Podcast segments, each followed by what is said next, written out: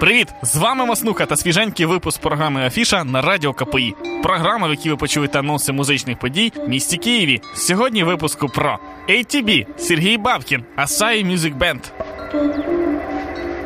18 вересня в клубі Атлас відбудеться довгоочікуваний концерт Асай Music Band. Олексій Косов стримав обіцянку дану київській публіці і вже восени повертається до столиці. Він може виступати з джазовими музикантами, а може грати на концертах експериментальну електроніку. Який би вид, які форми і образи не приймали його пісні, в них завжди відчувається дух часу, а значить, їх слухають і будуть слухати. Більше року тому артист оголосив про те, що закриває свій проект, щоб почати все з чистого аркуш, але тепер повертається. Пройшла тріумфальна серія реюніон концертів, та нарешті прийшла черга до київської публіки. Починаючи з класичного альбому Другі берега, якому виповнюється 10 років, закінчуючи останнім «Задіть за мертве. Сам Асай називає його найкращим у своїй кар'єрі, а знаючи його критичне ставлення до власної творчості, така похвала дорого коштує. Чи готові ви до занурення в ностальгію хвилі своєї душі? Тоді 18 вересня в клубі Атлас Асай тебе сказать Едва подпрыгнув, лети наверх Смотри, солеными каплями вниз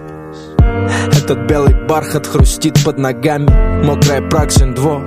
Мой Ленинград нельзя не любить. И твое сердце тоже оттает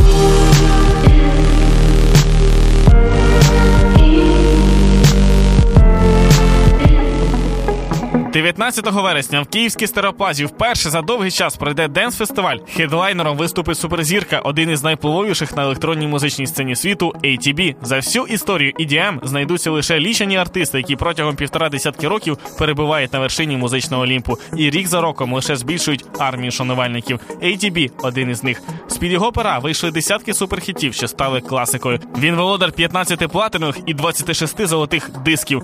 ATB дуже люблять в Україні і минулого разу він виступив тут у листопаді 2011 року. Це було епічно. Компанію ATB складуть Omnia, Rudy, Іра, Digital X.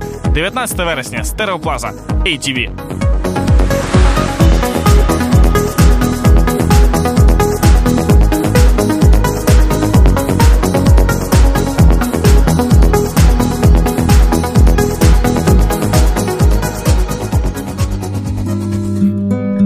25 вересня в клубі Атлас виступить Сергій Бабкін. Музикант завоював прихильність слухачів ще в складі популярної групи П'ятниця. Також він відомий як учасник команди Святослава Корчака Брюссель. На даний момент це харизматичний самодостатній артист, займається своїм унікальним проектом. На сцені він постає в образі актора, виконавця, музиканта та навіть поета. І кожен його образ максимально відвертий і близький глядачеві. На концерті Сергія Бабкіна варто побувати, адже просто слухати його пісні мало. Індивідуальний стиль виконавця підкорює і побувавши на його концерті, всі погоджуються, що він такий один. Сергій Бабкін, 25 вересня, клуб Атлас.